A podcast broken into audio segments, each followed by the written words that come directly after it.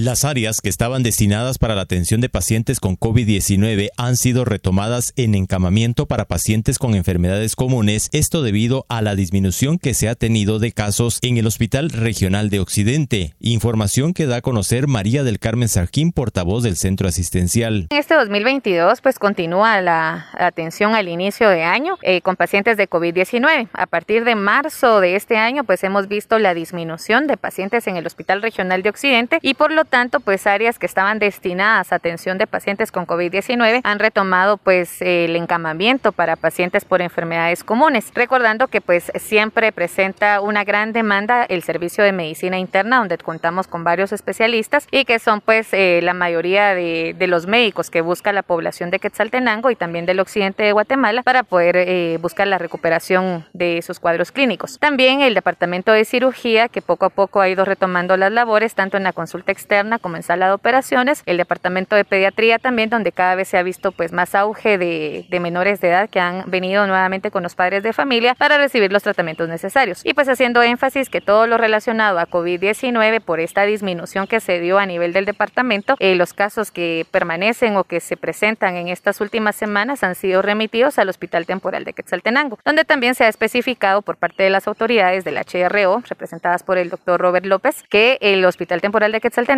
será el que estará dando toda la atención de COVID-19, tanto de secuelas post-COVID y también a pacientes que pudieran requerir hospitalización, para que el Hospital Regional de Occidente eh, se quede propiamente solo con otro tipo de enfermedades que son las más buscadas por la población y que en algún momento poco a poco con la reapertura de la consulta externa hemos visto cómo los pacientes han acudido nuevamente a nuestras instalaciones a recibir su tratamiento. Hasta hoy día, ¿cuáles son los servicios que ya está prestando de manera normal? Efectivamente, cuando hablamos de esto en la consulta externa tenemos el de Medicina Interna. Las consultas de Medicina Interna están aperturadas de manera escalonada. Eh, también eh, las clínicas del área de cirugía, de pediatría, también algunos eh, de los de pruebas de laboratorio en la parte de la consulta externa y algunos exámenes radiológicos. Sin embargo, el único departamento que todavía sigue solo con pacientes posoperados y algunos casos de emergencia es el departamento de traumatología, pero también están brindando atención a pacientes recientemente posoperados. Desde Emisoras Unidas Quetzaltenango informa Wilber Coyoy, primera en noticias, primera en deportes.